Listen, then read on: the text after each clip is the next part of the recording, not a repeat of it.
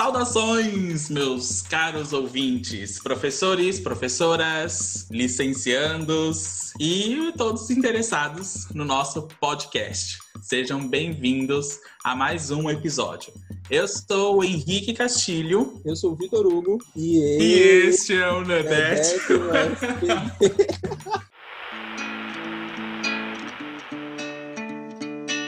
Hoje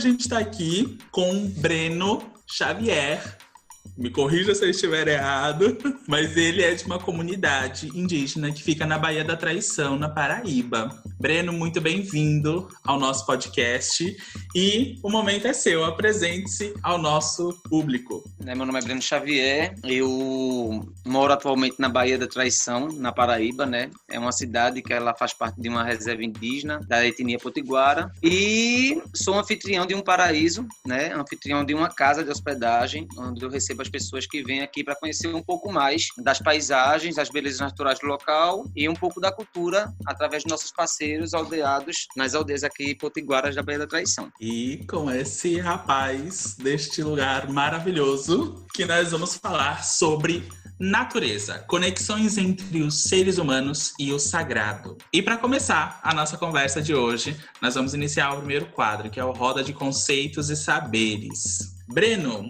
primeira pergunta que a gente tem para você, já acho que já é uma bomba. Mas para você, qual é essa relação que existe entre o sagrado e a natureza? Eu entendo que existe um distanciamento provocado muito grande entre o ser humano e o ser natural, né, que, que é a mãe terra, né, a mãe natureza. E é muito proveniente do sistema capitalista, que ele sequestra as pessoas de seus territórios, fazendo com que elas tenham um, um entendimento de que elas precisam trabalhar para acumular riquezas, e essas riquezas são extraídas da própria mãe terra, das quais eles ficam órfãos, porque eles não têm entendimento de que nós fazemos parte dela. Existe um um, apresentador de TV americano que ele fala que nós, seres humanos, eles, nós estamos conectados com a natureza, com, com os seres vivos biologicamente, com a Terra quimicamente e com o universo atomicamente. Então é uma conexão real, tudo está interligado, tudo está energicamente é, registrado no nosso, no nosso genoma, na nossa carne, mas as pessoas não sabem disso. E a partir do momento que você se permite entender que tudo que existe, existe e causa um efeito dominó quando ela é alterada de alguma forma, é, a gente começa a ver que precisamos tanto dela quanto ela precisa de nós. Na verdade, a natureza não precisa da gente. A gente é que precisa dela para tudo, né? Para comer, para beber, para respirar, para existir, né? Para reproduzir. E as pessoas, quando elas conseguem se conectar com a Mãe Terra, elas descobrem que todas as respostas que elas precisam está justamente nesse olhar com amor, nesse olhar com gentileza e com respeito acima de tudo, porque somos a natureza e a natureza somos nós. Como a gente pode fortalecer esses laços, tanto com a natureza quanto com os nossos ancestrais? Como a gente consegue ter esse laço mais forte? Como a gente consegue voltar? Veja só, eu particularmente eu tenho hábitos que me deixa cada vez mais próximo e me deixa muito íntimo, né, de tudo que é natural. Eu, quando eu observo algo, eu sei que tudo tem um motivo e tudo tem um sentido. Nada na natureza existe por acaso, né?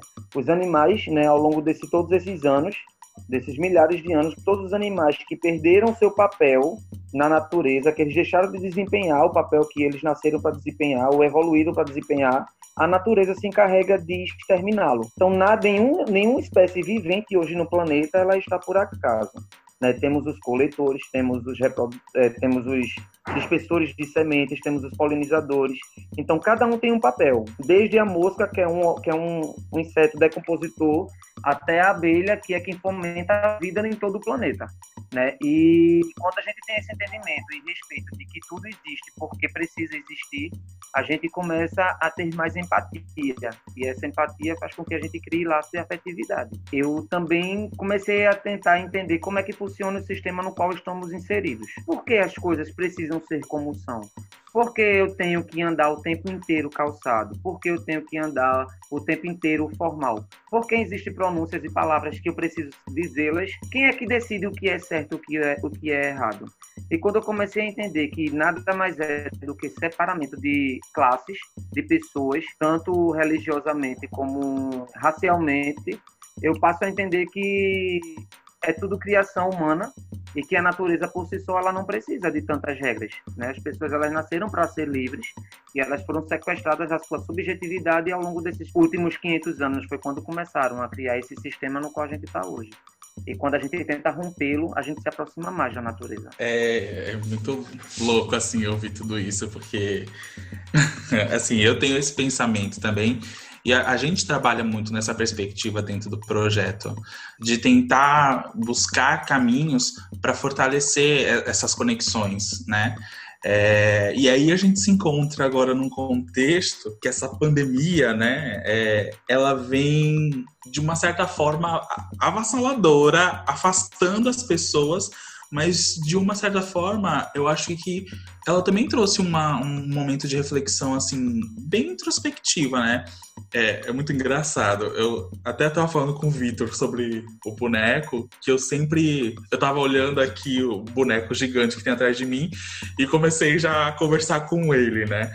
Esse momento que a gente começa a ver coisas e eu tenho muita, uma mania muito maluca, que eu não sei de onde assim eu herdei isso, mas eu literalmente converso com as minhas plantas. Literalmente. E aí, assim, eu tenho essa, essa, essa facilidade em ver algumas coisas, e eu acho que algumas pessoas, ao meu, eu digo no meu ciclo, né, elas começaram a, a, a ter essas, esse contato um pouco mais de os meus amigos, eu vejo quanto eles começaram a, a ter plantas dentro de casa e, e de repente trazer reflexões profundas e se descobrir como pessoa, né? É o famoso espelho, você se vê ali na frente e, é só você e você tem que lidar com você mesmo, né? E aí, Breno, eu queria saber assim, como que você vê assim essa conexão e essa esse elo, né? E dentro desse contexto que nós estamos vivendo, assim, de pandemia. Quando esse processo todo da pandemia começou a acontecer, todo mundo, todos nós,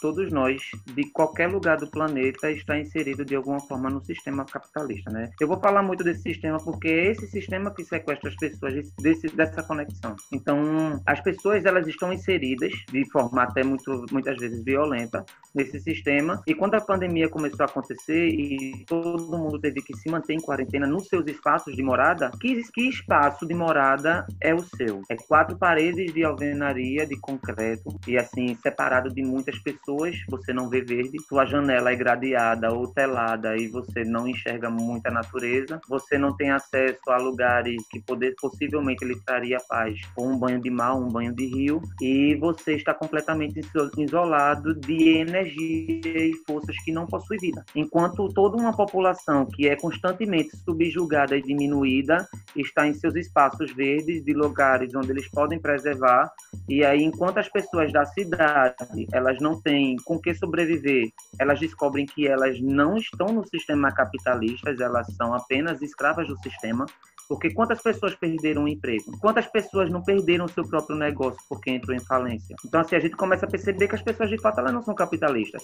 Elas trabalham para pessoas capitalistas, porque são poucas as que conseguem sobreviver, né? São poucas que têm muito, para muitas que não têm nada e que ajudam na riqueza desses que têm muito. Né? Então, essas pessoas ficam sozinhas, muitas delas precisaram, através de doações, receber ou cestas básicas ou algumas coisas, enquanto uma população que é discriminada toda a vida está em seus espaços verdes, cercada por árvores, é, com a sua terra fértil para plantar, com a sua com seu rio limpo para pescar. E aí se diz que uma pessoa pobre, aquele homem que vive numa casa bem simples na beira do rio e vai pescar. E um homem rico é aquele que passa a vida toda é, pisando nas pessoas, humilhando as pessoas, é, acumulando riquezas e tomando remédio para dormir, para depois, quando chega no fim da vida, comprar uma casinha na beira de um rio para pescar. Quem é rico e quem é pobre de fato? Né? Então, a nossa conexão com o mundo natural, que é subjugada muitas vezes e discriminada, você falou, eu tenho uma facilidade de ver coisas. Eu tenho uma facilidade de sentir algumas coisas. É, às vezes as pessoas quando comentam, fazem esse tipo de comentário, elas têm vergonha até de afirmar isso, porque o sistema condena tanto as pessoas que, que têm uma proximidade com o campo natural, que a forma de falar até às vezes ela fica medindo palavras para não dizer de fato que ela está conectada. E essa conexão ela é real. Tem uma pesquisa de um chinês ou é um japonês, eu não lembro agora, como provar o poder da fala através da água. E assim, no resumo, ele pega moléculas de água em vidrinhos e começa a olhar no microscópio e enquanto ele olha, ele, ele fala palavras que possuem algum sentido, ou bom ou ruim. E ele começa a colocar esses vidrinhos e ao analisar ele fala amor. E aí a molécula de água começa a se cristalizar. E aí ele vai, troca a peça e coloca outra e fala respeito. E aí a, a molécula de água começa a se cristalizar. E aí ele vai fazendo esses processos, esses testes, até que ele pega um e fala ódio.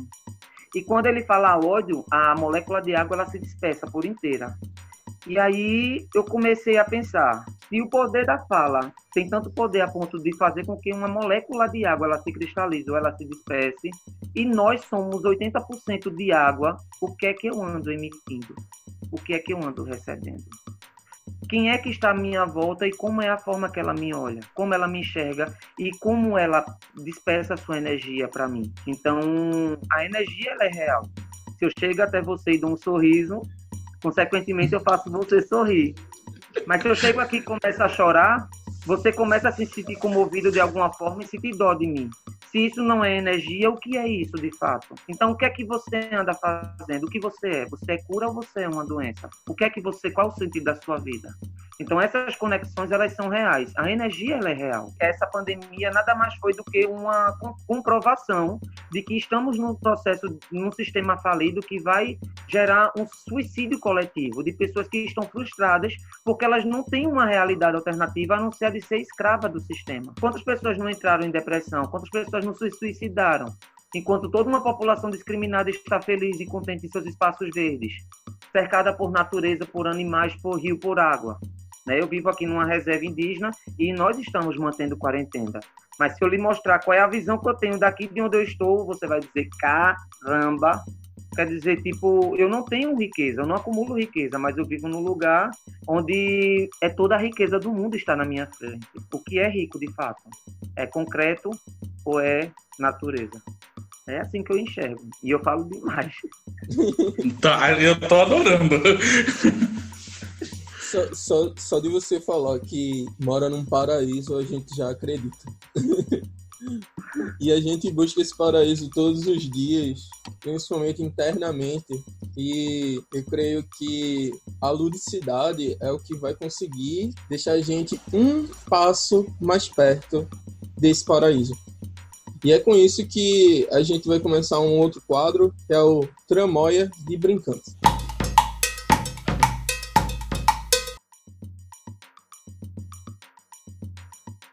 O Tramoia de Brincante é um jogo, né, cênico que a gente propõe e hoje a gente vai propor o jogo do espelho do som.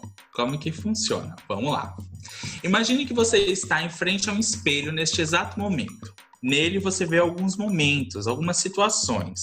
Usando apenas a sua voz, com sons, palavras e frases, você precisa espelhar essas situações. Então, Vou dar um exemplo. É, a situação é uma garota nadando no rio. E aí você precisa dizer uma frase com uma entonação, ou um tom, ou uma palavra, ou um som de que isso representa para você. Né? É um espelho. A gente vai descrever a situação e você vai trazer a frase ou o som, enfim, o que você sentir que deve ser. Certo? Certo. Vamos De todo lá. jeito, boa sorte. Vamos lá, posso falar? Bora um abraço longo e apertado. Ele sentiu o abraço. Adoro pessoas expressivas. Vamos lá. Vamos pro segundo. Duas crianças brincando na calçada. Oxe, menino, pega, pegue, é meu. Vai me dar não? Depois eu vou dizer a manhã. Ô, oh, manhã! Ai, a minha mãe já tinha tirado o chinelo na minha cabeça nessa hora de onde eu tava. Vida dessa! Nossa, Ai, gente, agora. adoro. Vamos lá. Uma roda de idosos conversando. Eita, pega, pega pra mim, por favor, aquele cajado. Que cajado? Que cajado o quê? O que foi que tu dissesse? Eu lembro não. Adorei, adorei. Breno, adorei, que massa. É isso, gente. Usem esses tipos de jogos com as crianças e criem diversas situações em casa. Esses jogos eles trabalham muito a nossa imaginação e a nossa forma de expressar e de ver situações também. E para as professoras e pais que estão escutando, vocês estão escutando só o áudio, mas a gente tá vendo o Breno realmente atuar aqui. Vocês não têm noção de como é a situação. Ai, meu Deus. Vamos lá. Agora a gente vai pro Procênio, que é o nosso quadro onde o convidado se mostra e mostra a sua essência.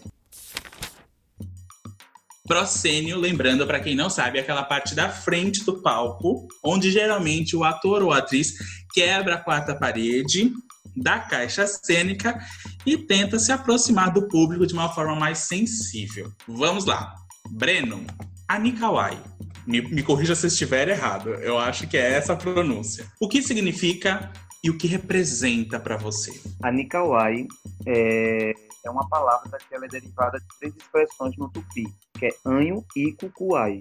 Né? E aí daí eu uni elas e formei a Nikawai, que para mim representa o apenas seja livre, que é a minha busca constante por essa liberdade e por essa conexão. E assim, com o passar do tempo, eu vi que a Nikawai para mim é a minha filosofia de vida.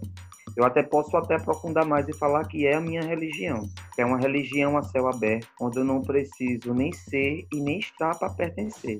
Eu apenas preciso estar aberto para dar e receber amor. Pensando nessa troca com a natureza, focando na, na cultura na qual você está inserido, como a gente consegue falar um pouco sobre a ancestralidade focada em você, Breno? Veja só, eu carrego no meu gene, né? Eu carrego no meu, no meu genoma informações de dois povos distintos. É, a família da minha mãe ela é judia e a família do meu pai ela é indígena. E eu digo que a parte, a minha, a minha, o meu sangue paterno ele é muito mais é, forte do que o da minha mãe, porque tudo que eu penso, tudo que eu vivo desde criança é em conexão com a natureza. As minhas referências, a forma de como eu enxergo, é sempre voltado em respeito ao que a terra produz e em poder tocar ela com as mãos, poder sentir ela com os pés e através do tempo e com a minha imersão aqui com os anciões que detém o conhecimento e informações milenares, né, que é subjugado muitas vezes até pela própria igreja por muitos anos, a conexão através do, da, dos incensos, através do cachimbo, através das plantas medicinais, tudo isso que nós consumimos, tanto em forma de alimentos ou até em forma de cheiros, isso resgata a nossa ancestralidade.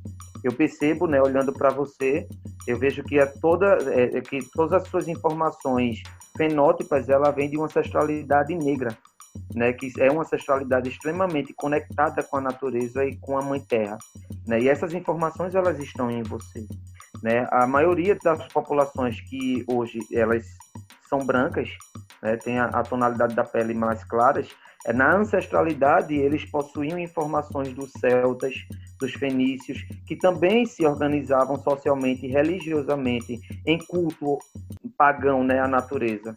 E só depois é que o cristianismo chegou e foi sequestrando essas pessoas desses espaços. E a minha ancestralidade ela é muito forte, porque o meu pai, todo o estereótipo dele é voltado muito para o, o indígena. E eu carrego isso de uma maneira tão intensa que larguei tudo que, eu, que a minha mãe construiu em mim para viver aqui conectado com ela. Eu cheguei a ter uma crise existencial por não me adaptar à cidade. Essa ascensão financeira, ascensão social do que tanto se fala e tantas pessoas correm atrás, foi me oferecida gratuitamente, né? Eu tive o privilégio de me aproximar muito disso e reconhecer que aquilo não era o meu universo e que não seria daquela forma que eu iria viver e me distanciei disso da maneira mais brusca que eu pude fazer e vim viver numa reserva para estar mais conectado com a minha ancestralidade, que é a natureza. É, aprendendo, literalmente vivendo e aprendendo. E por falar nisso, Breno, eu gostaria de perguntar é algo assim, talvez polêmico, mas que eu acho importante. Indígena, comunidade indígena, povos indígenas, qual seria o termo correto da gente utilizar, pensando em respeito, pensando em empatia, pensando principalmente na desconstrução desse conceito de discriminatório que existe né, na nossa sociedade. As três expressões que você utilizou, elas estão corretas. Indígenas, comunidades indígenas, povos originários, né, jamais índios. Quando se fala em índio, se traz a referência do, das pessoas que foram batizadas dessa maneira pelos invasores, logo quando chegaram né, na, no Brasil, e acreditavam estar chegando nas Índias. Então, se, é daí que se vem o, o, termo índio. E aí, com o passar do tempo, foi tendo entendimento através dos, dos estudos antropológicos de que comunidades indígenas né, é, seria mais apropriado para se referir a esses povos que são originários dessa terra que descoberta há alguns séculos atrás. E é, é extremamente importante também, já que você falou do respeito e empatia ao povo originário, entender de que essas populações elas sofrem há mais de 500 anos com invasões, com sequestros, com estupros, com catequização.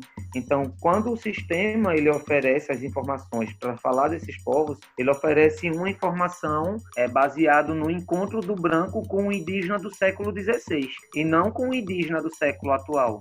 Então as pessoas têm essa ideia de que quando chegam em territórios indígenas, eles ficam procurando as referências que eles encontram no livro de história, que não é as referências atualizadas, né? E aí eles acabam encontrando indígenas que têm a pele mais clara ou a pele mais escura, o cabelo encaracolado ou um pouco mais amarelado. Ele fica procurando sempre aquele indígena que tem a pele cor de árvore, com cabelo de cuia, com a pele toda pintada, sem roupa, vivendo em oca. E essa não é mais uma realidade, principalmente dos índios nordestinos, né, que estão na linha de frente das invasões. Existem muitas mudanças que elas precisam ser entendidas.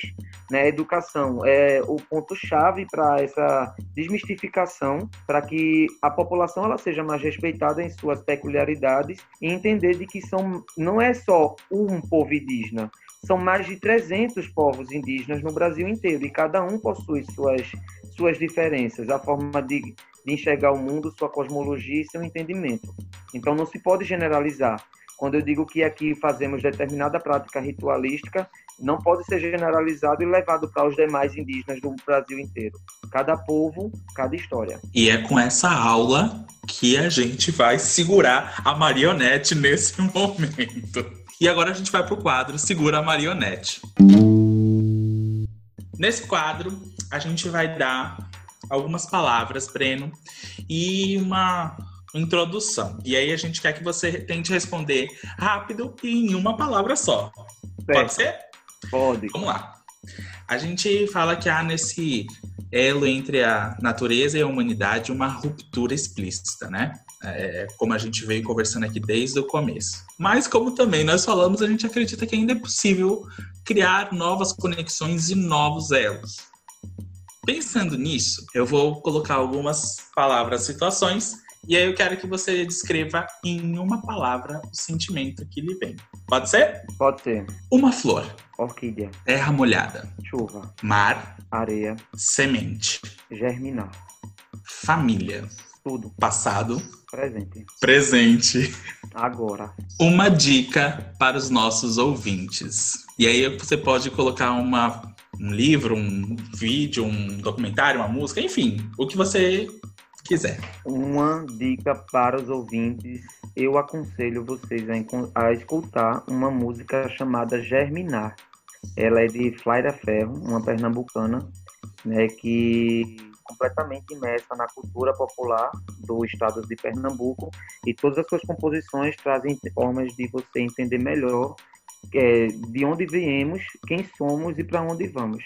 Né? Descobrir de onde você veio para saber onde você vai terminar. vem do morro duas pessoas segurando ripas de madeiras enormes e eles vão descendo, descendo, tropeçam até o momento que encontram uma garota com tecido. Os três caminham para uma feira onde estão vendendo produtos agroecológicos e criam uma coisa chamada empanada. Empanada é um cenário muito utilizado no teatro de rua ou teatro nas feiras, teatro popular. Nesse momento, Breno chega com um babau, que é um boneco de luva. Breno, existe mais de 500 pessoas sentadas esperando você entrar em cena. Você pode falar uma frase, cantar uma música, recitar uma poesia ou qualquer outra coisa, mas tem um adendo. Você é um boneco e agora você tem que fazer isso com outra voz. Boa sorte. Salve as caboclas da mata, salve Iracema, salve Jurema. Salve as caboclas da mata, Iara, Jussara, Jupira e Jandira, ok, ok, ok, caboclo, ok, ok, ok, caboclo.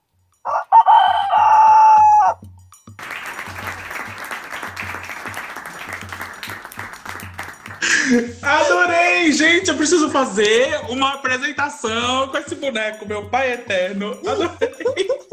Muito bom. Ai, meu Deus. Breno, Breno, eu tô assim. Não sei nem o que dizer, porque é muito massa, assim, quando a gente encontra alguém que se dispõe e, e, e que é tão expressivo, que isso é tão massa. É, não sei nem o que dizer. É, acho que é isso, é a nossa proposta, né? E eu queria agradecer muito, muito, muito por você ter aceito o convite de vir gravar o podcast com a gente. É um momento muito delicado e a gente está tentando se reinventar e mesmo assim levar informação e formação. Eu acho que essa temática não é só isso. Não é, aliás, isso eu acho que não é nem é menos de 1% ainda, tem muita coisa ainda para a gente falar e debater. E em nome do projeto, eu queria te agradecer muito por ter vindo e participado com a gente. Eu fico completamente agradecido por essa chance, né, por esse espaço, por esse poder dar minha voz, assim, falar um pouco de como eu enxergo o mundo. Que eu acho que as pessoas elas precisam elas se conectar ainda mais a esses espaços, olhar e tocar e pisar na terra com carinho, olhar para dentro de si porque você consegue, você consegue se conectar se primeiro você se entender. As pessoas elas andam um pouco perdidas de si, elas dão prioridade a coisas que são muito supérfluas e fúteis, e talvez quando elas conseguirem entender de que a vida é muito mais do que é apresentado para ela, ela vai conseguir se conectar ainda mais a esses espaços. E se eu tiver ainda um pouquinho de tempo, um minutinho, eu gostaria de recitar um mantra que eu costumo falar para mim todo dia quando eu acordo. É possível? Fique à vontade. Pode ir. É, esse mantra, ele, ele, é, ele é cantado pela mesma compositora que eu falei dela, né, aqui, sobre, ela, fala, ela canta Germinar, e tem uma outra música que é dela, que é Me Curar de Mim. Ela fala assim, eu sou a maldade em crise, tendo que reconhecer todas as fraquezas de um lado que nem todo mundo vê. Eu fiz em mim uma faxina e eu encontrei no meu umbigo. Era o meu próprio inimigo que adoece na rotina. Eu quero me curar de mim. O ser humano ele é esquisito, é uma armadilha de si mesmo, porque ele fala de um amor bonito, mas ele aponta o erro alheio. Né? Eu vim ao mundo em um só corpo, é esse de 1,70m, e eu quero a ele estar atento, porque eu não posso mudar o outro. Eu quero me curar de mim. Eu vou pequeno e pianinho fazer as minhas orações e eu me rendo da vaidade que destrói as relações. Para me encher do que importa, eu preciso me esvaziar, as minhas feras encarar e me reconhecer hipócrita. Eu sou mau, eu sou mentiroso, eu sou vaidoso e invejoso, eu sou mesquinho, um grão de areia, bobo e preconceituoso. Eu sou carente e amostrado do sorriso, sou corrupto, sou malandro, fofoqueiro, moralista, interesseiro, e dói me expor assim. Dói me despir assim. Mas se eu não tiver coragem para enfrentar os meus defeitos, de que forma, de que jeito eu vou me curar de mim? Se é que essa cura desistir, eu não sei. Eu só sei que eu busco em mim, só sei que eu busco me curar de mim. Se cada um prestar atenção né, na letra da música, ele vai entender que nós somos os nossos maiores sabotadores, que o problema não está no outro, não está onde nascemos, não está na organização, está na forma de como nós nos permitimos enxergar essas organizações, né? tanto social quanto religiosa, quanto moral. É aquilo que eu trouxe logo no início da minha fala, eu acredito que eu falei sobre ser cura ou ser doença. Tipo, que tipo de papel nós desempenhamos enquanto viventes nesse planeta? Se eu me aproximo de você, o que eu faço por você lhe cura ou lhe adoece? Eu lhe trago mais sorrisos do que choro? Então é assim que eu gosto de enxergar, é assim que eu tento viver. E é assim que eu gosto que as pessoas que estão ao meu redor vivam e sintam também. Né? O mundo ele é energia. Estamos conectados. Né? E essa conexão primeiro tem que ser minha comigo, para depois eu conseguir me abrir para o outro. A dica é, gente, para iniciar o sabotar e vão escutar os outros episódios que a gente está produzindo aqui sim. Por favor. Breno, mais uma vez, muito obrigado. Vitor? De toda forma, eu queria agradecer a todos que escutaram até aqui. E parabéns que você não é um auto-sabotador. Esse é o primeiro momento. Sim, Ou é. Breno. Breno, muito obrigado pela presença, por se disponibilizar nesse momento. E eu sei que você quer voltar para o seu paraíso, enquanto todos nós precisamos buscar os nossos paraísos internos. Então, pessoas e pessoas, sigam nossas redes sociais, escutem nossos podcasts e, por favor, mandem respostas, dêem um feedback para ver se a gente está fazendo certo ou errado. E, caso a gente tenha falado alguma coisa errada ou equivocada, por favor, nos corrija. É isso.